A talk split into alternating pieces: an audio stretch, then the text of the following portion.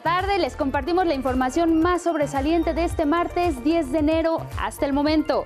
Comenzó la décima cumbre de líderes de América del Norte. El presidente Andrés Manuel López Obrador reside en Palacio Nacional a su homólogo de Estados Unidos, Joe Biden, y al primer ministro de Canadá, Justin Trudeau. Los temas que abordan son integración económica, migración, seguridad y el Plan Sonora, entre otros reanuda en su totalidad el servicio en la línea 3 del metro de la Ciudad de México. Tras realizarse estrictas pruebas de seguridad, luego del accidente del sábado, fueron reabiertas las estaciones La Raza, Potrero, 18 de, marzo, 18 de marzo e Indios Verdes. Brindan ya servicio con normalidad. En México continúa de manera interrumpida la vacunación nacional anti-COVID. En la capital del país ahora es el turno de todos los niños y niñas que van cumpliendo cinco años de edad. Aquí les mostraremos cómo se lleva a cabo esta estrategia de inmunización. En el mundo habrá castigo a quienes financiaron el intento golpista en Brasil.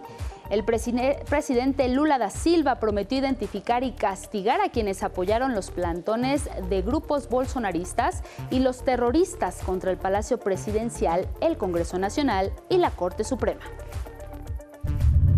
En los deportes, entusiasmo y goles al arrancar el torneo de la Liga MX femenil.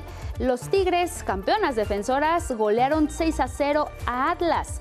Las de Juárez arrasaron 7 a 0 a Mazatlán y las Chivas vencieron 5 a 1 a las de Pumas. Y con este resumen, comenzamos. Muy buenas tardes, bienvenida, bienvenido a este espacio informativo, también a quienes nos sintonizan a través del 95.7 de FM, la frecuencia de radio del Instituto Politécnico Nacional. Agradecemos a Adriana Rodríguez por su interpretación en lengua de señas mexicana y le invitamos a que nos siga a través de Facebook, de Twitter, de Instagram, de TikTok y en nuestra página de 11noticias.digital. Por supuesto, también lo invitamos a que nos comparta sus opiniones y comentarios con el hashtag 11noticias. Y vamos a empezar con información muy importante. Nos vamos hasta Palacio Nacional. Ahí se realiza la décima cumbre de líderes de América del Norte. Participan los presidentes de México, Andrés Manuel López Obrador, de Estados Unidos, Joe Biden, y el primer ministro de Canadá, Justin Trudeau. Las actividades de esta mañana han sido intensas y precisamente de ella nos platica mi compañera Denise Mendoza. Está ahí y nos va a contar qué es lo que ha ocurrido hasta el momento. Denise, muy buenas tardes. Te escuchamos. Muy buenas tardes, Angélica, amigos del 11. Y sí, les cuento que en punto de las once y media de la mañana, el presidente Andrés Manuel López Obrador, junto a su esposa Beatriz Gutiérrez Müller, recibieron en Palacio Nacional al primer ministro de Canadá, Justin Trudeau, y a su esposa Sophie Gregory, a quienes les ofrecieron un breve recorrido para explicarles un poco de la historia de nuestro país. Fue Beatriz Gutiérrez Müller quien encabezó la explicación en inglés a los invitados canadienses. Minutos más tarde, el presidente Andrés Manuel López Obrador y su esposa, Beatriz Gutiérrez Müller, a mediodía, alrededor del mediodía, recibieron al presidente de Estados Unidos, Joe Biden, y a su esposa, Jill Biden.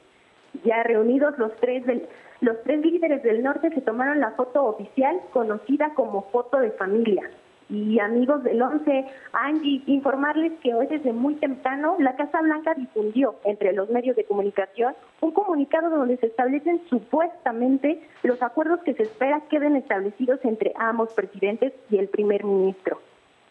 Eh, acuerdos en materia económica, combate a emisiones contaminantes, coordinación para el combate al narcotráfico, migración y salud.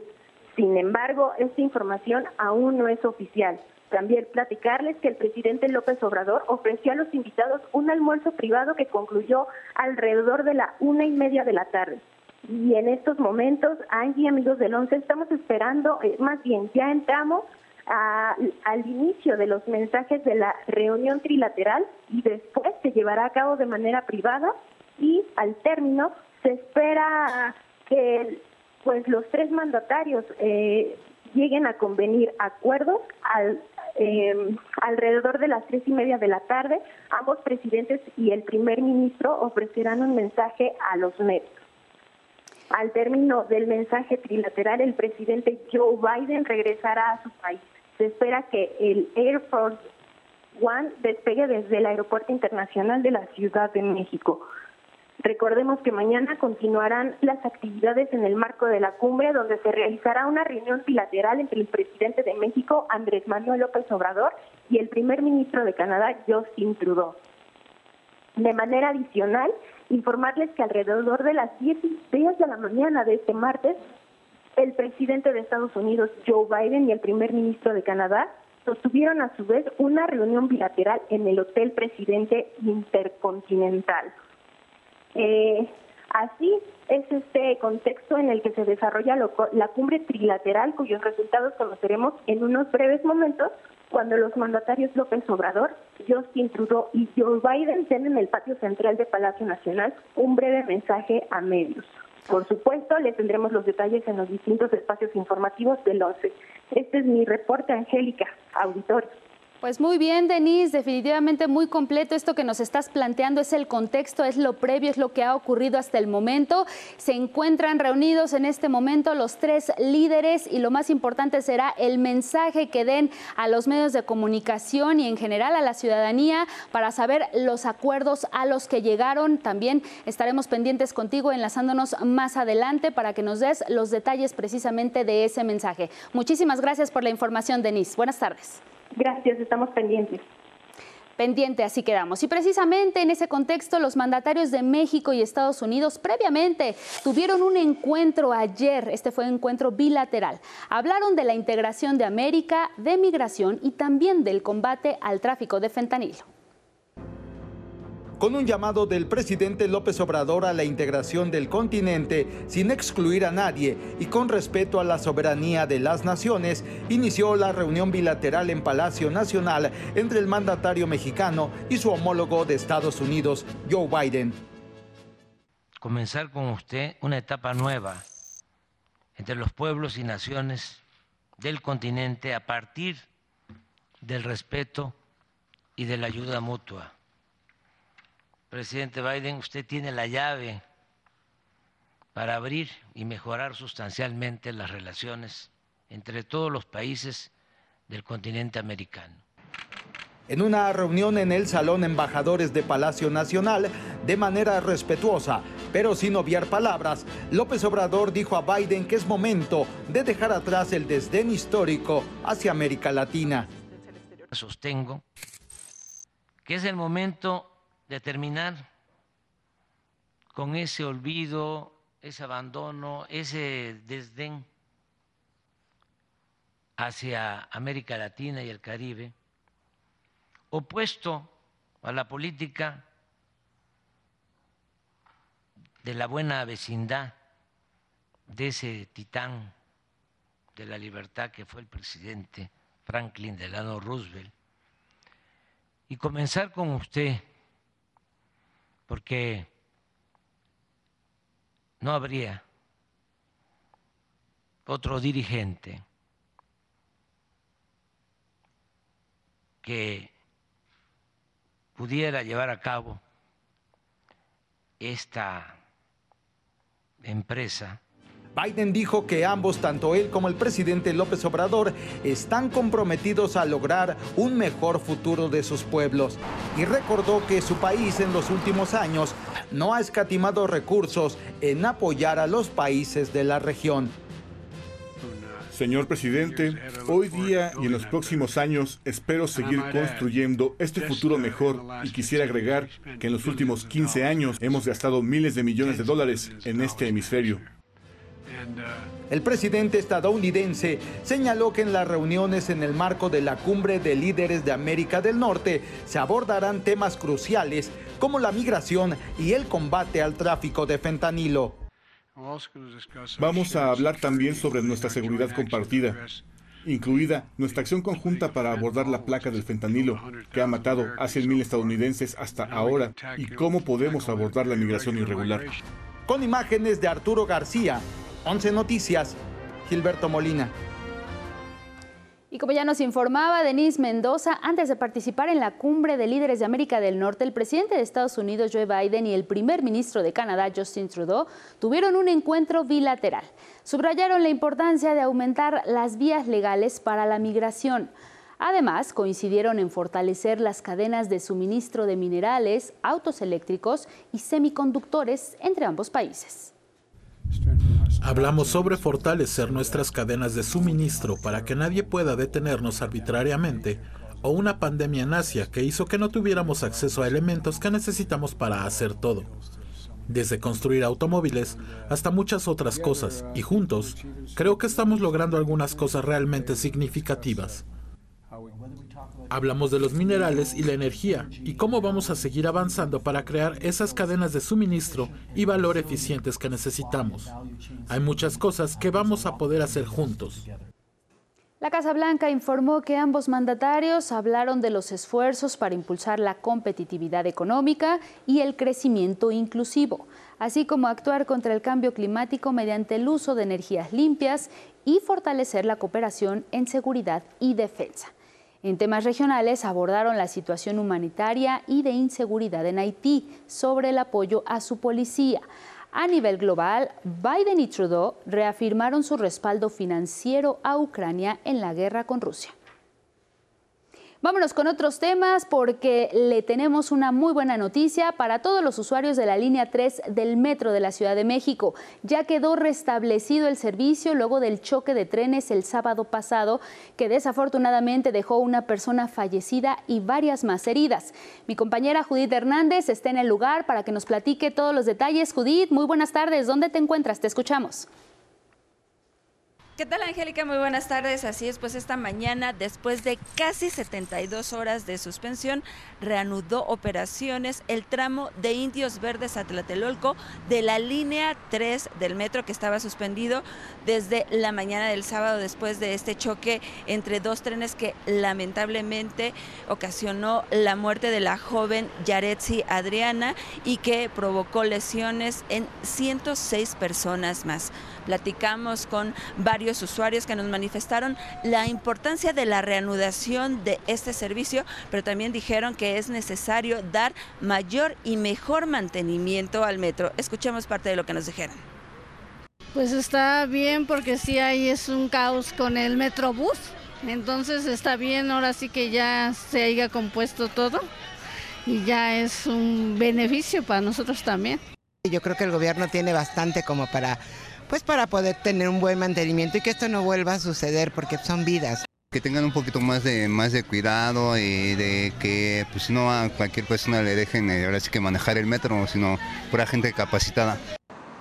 Esta línea que corre de Indios Verdes a Universidad es una de las de mayor afluencia de usuarios, ya que la utilizan personas que vienen del Estado de México a trabajar o estudiar aquí en la ciudad y pues también los propios habitantes del norte de la Ciudad de México. De ahí la importancia de la reanudación de este servicio. Es el reporte con imágenes de Christopher Dávila y Jair Maya. Muy buenas tardes. Muchas gracias, Judith. Muy buenas tardes. Y pues ya queda totalmente en servicio la línea 3 del Metro de la Ciudad de México. Nos vamos con temas de salud. Continúa de manera ininterrumpida la Estrategia Nacional de Vacunación contra el COVID-19. Aquí en la Ciudad de México, el turno es para todas las niñas y los niños de 5 años de edad. Precisamente de eso nos habla Rubén Feital, mi compañero que se encuentra. ¿En dónde te encuentras, Rubén? Muy buenas tardes. Te escuchamos. ¿Qué tal, Angélica? Buenas tardes. Pues después del receso por el periodo vacacional de diciembre, este lunes reinició la vacunación para menores de 5 años recién cumplidos el pasado mes o que los cumplan durante este mes de enero, a quienes se les aplicará la primera dosis, así como segunda dosis para menores de 5 a 11 años de edad, quienes recibirán el biológico de Pfizer infantil o pediátrico. Pero ¿qué te parece si escuchamos al responsable de la vacunación aquí en la Ciudad de México? De aquí al 31 de enero este, pensamos aplicar 40 eh, mil dosis a estos niños que se están incorporando pues a la edad de 5 a 11 años de edad. Me quita un poquito el pesar de que se vaya a enfermar, ¿no? Que esté ya esté más protegido y pues que ya no, si es que se llega a enfermar, ya no se enferme tan fuerte o le dé tan duro. Angélica, las autoridades capitalinas llamaron a la población, a los adultos de 18 años en adelante acudir a vacunarse también contra la COVID con la vacuna cubana Abdalá, la cual ha mostrado su eficacia y es muy segura. Para esto hay 344 mil dosis disponibles en los 230 centros de salud ubicados aquí en la Ciudad de México, los cuales atienden con un horario de 8.30 a 15 horas. Con imágenes de mi compañero Cristian Aguilar, regresamos contigo al estudio. Muchas gracias, Rubén. Buenas tardes.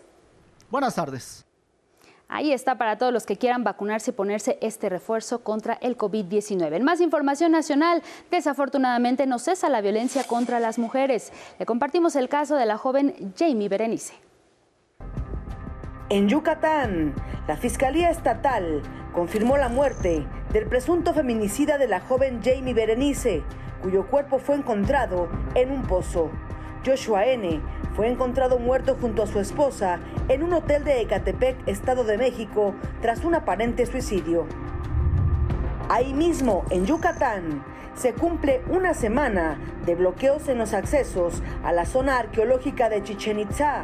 Comerciantes, artesanos y ejidatarios protestan por la aplicación de medidas para controlar el comercio informal. El Instituto Nacional de Antropología e Historia informó que las protestas han impedido el ingreso de 7.000 turistas al día.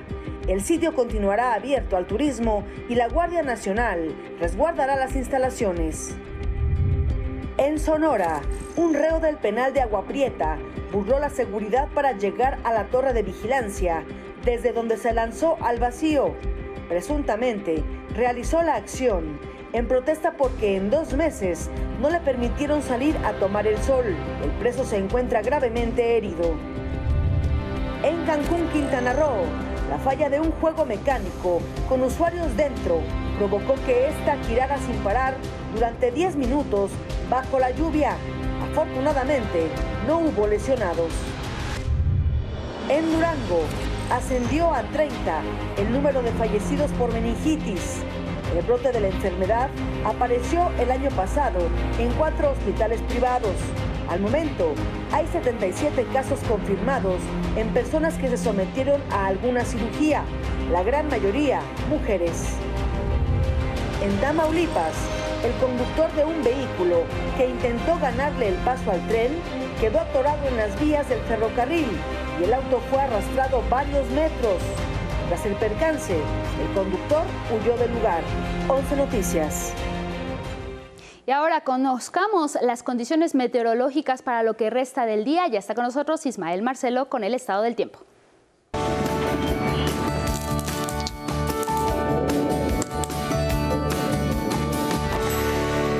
Muy buenas tardes. Acompáñenme a la información del estado del tiempo para las próximas horas, donde se descenderán los termómetros precisamente en el noroeste del país con la llegada del Frente Frío número 23, que también producirá lluvias y vientos fuertes, además de oleaje elevado en Baja California. Por otro lado, canales de baja presión y la entrada de humedad del Mar Caribe producirán lluvias fuertes en el sureste del territorio nacional. Para el noroeste del país se pronostica un nuevo descenso de la temperatura y vientos de 60 a 80 kilómetros por hora durante esta tarde. También habrá lluvias fuertes y oleaje de 2 a 3 metros de altura en las costas de Baja California. Es el caso de Tecate, precisamente en Baja California, donde se pronostica cielo nublado, con lluvias fuertes y vientos de 50 a 60 kilómetros por hora, con una máxima de 16 grados. Como le anticipaba, habrá lluvias con actividad eléctrica en Chiapas, Veracruz, Oaxaca, Tabasco, Campeche y Quintana Roo. También continuará el viento del norte fuerte en el istmo de Tehuantepec.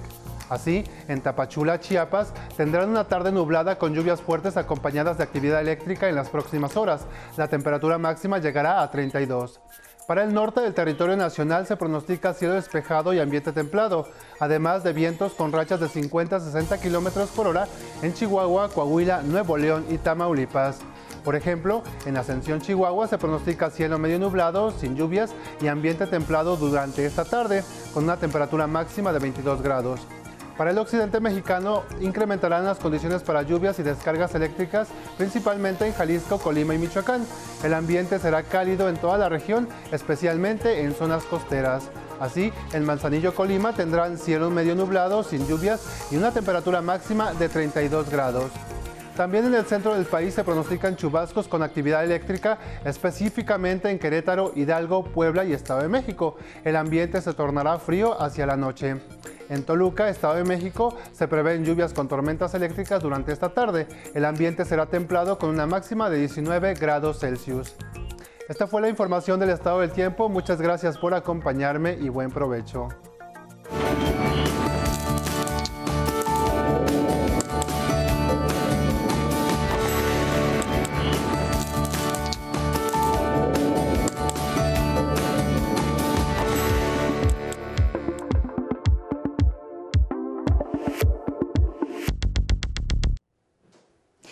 Con información internacional porque el presidente de Brasil, Luis Ignacio Lula da Silva, prometió castigo para quienes financiaron los plantones de grupos de bolsonaristas y los actos de terrorismo contra el Palacio Presidencial, el Congreso Nacional y la Corte Suprema. Queremos saber quién pagó para que la gente se quedara tanto tiempo. Y sabes que yo soy especialista en acampar. Soy especialista en el paro. Soy especialista en muchas cosas. No es posible un movimiento a durar lo que duraron en la puerta del cuartel sin tener financiamiento, sin que haya quien garantice el pan, el café, el almuerzo y la cena de cada día. El presidente del Supremo Tribunal de Brasil, Alexandre de Moraes, precisó que serán sancionados por acción o por omisión quienes financiaron y alentaron el fallido golpe de Estado contra Lula. En tanto, la Policía Federal liberó a unas 600 personas acusadas de participar en actos antidemocráticos. Se trata principalmente de personas enfermas, mayores de 65 años y mujeres con hijos pequeños. Todos ellos fueron detenidos en el campamento instalado frente al cuartel general del ejército en Brasilia. En Perú, las protestas contra el gobierno de la presidenta sustituta Dina Boluarte ya cobraron la vida de 45 personas, a un mes de que tomó el poder tras la destitución de Pedro Castillo.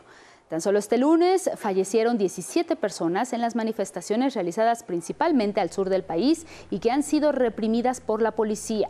La Defensoría del Pueblo informó que continúan los bloqueos en seis regiones del país para exigir la renuncia de Boluarte, la convocatoria a una asamblea constituyente y la libertad de Pedro Castillo, acusado de rebelión. Vamos a Irán, donde un tribunal condenó a muerte en la horca a otra persona que participó en las protestas contra el gobierno, que comenzaron en septiembre por la muerte de la joven Maxa Amini, detenida por no usar apropiadamente el hijab. El sentenciado está acusado de encabezar un grupo de alborotadores y de quemar un ejemplar del Corán, libro sagrado del Islam. Con él suman 18 las personas sentenciados. Cuatro de ellos ya fueron ejecutados. El alto comisionado de la ONU para los Derechos Humanos consideró que Irán utiliza la pena de muerte contra los manifestantes para aterrorizar a la población y acallar las protestas. En Estados Unidos, al menos 7.000 enfermeras estallaron una huelga indefinida en los dos hospitales privados más grandes de Nueva York. Demandan contratación de más personal y aumento salarial de 25%. Señalaron que a tres años de la pandemia la escasez de personal es un problema crónico. Departamento de emergencias tiene hasta 15 pacientes por enfermera. No es justo. Debería ser mínimo cuatro. Y cuando no tenemos nuestro um, break, cubren hasta 16 pacientes. Las autoridades de la ciudad transfirieron a algunos pacientes a otros hospitales para que reciban atención médica. La gobernadora de Nueva York, Kathy Hochul instó a las partes a negociar y llegar a una solución pronta.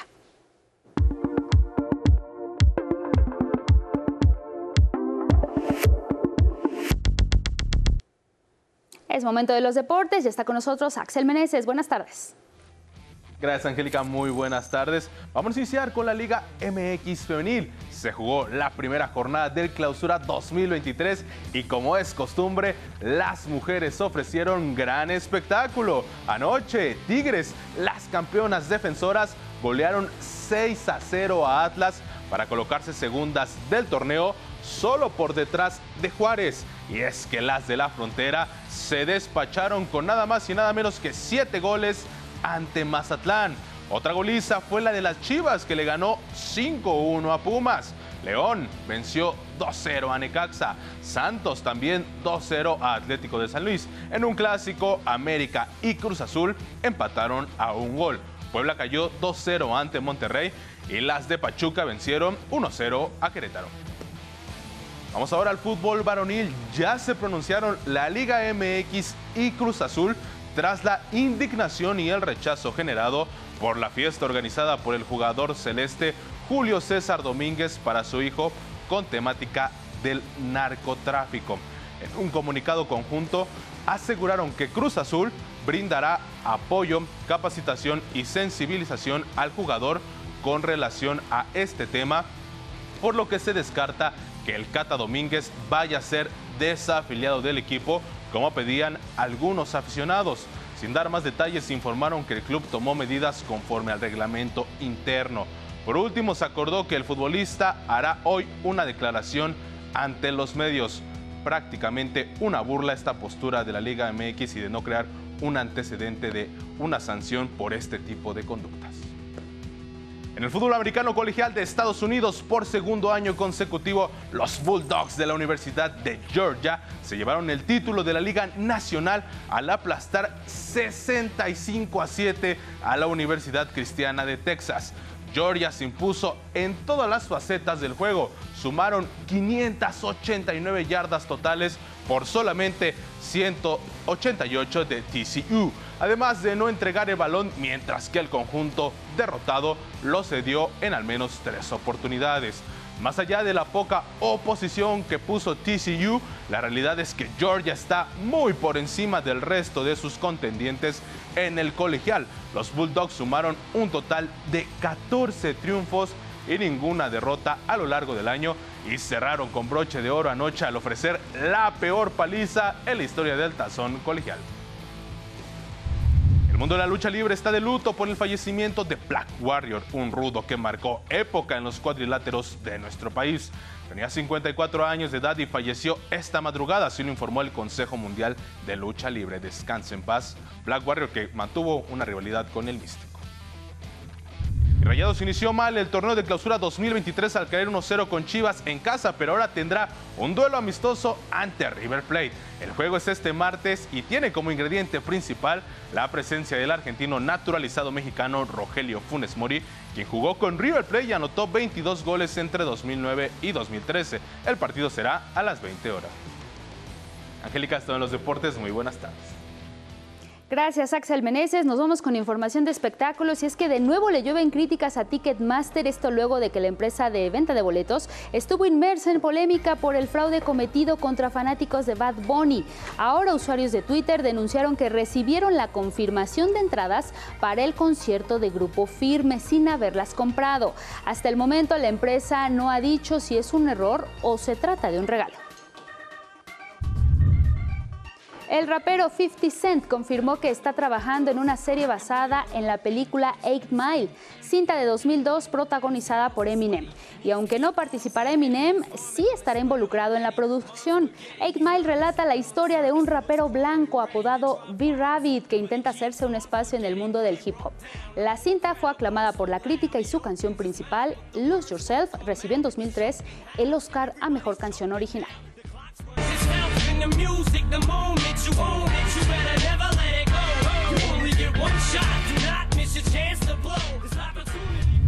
Weeknd lanzó el video musical Is There Some Else? Aunque la canción pertenece al álbum Down FM, lanzado hace un año, los fanáticos aseguran que este es el preámbulo para el lanzamiento del nuevo disco del cantante canadiense.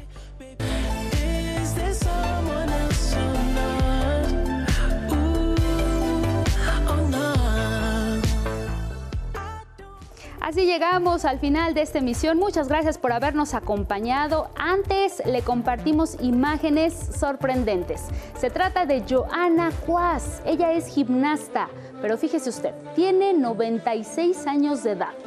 Y como puede observar, se encuentra en gran forma gracias a su disciplina, entrenamiento y dominio de las barras. Eso que está haciendo son ejercicios de una gimnasta profesional, pero ella tiene 96 años. También es un ejemplo claro de que la actividad física, el deporte y por supuesto una buena alimentación nos brindan longevidad y buena calidad de vida. Le dejamos con estas imágenes para que las disfrute. Gracias por habernos acompañado y que tenga muy buen provecho. Thank you.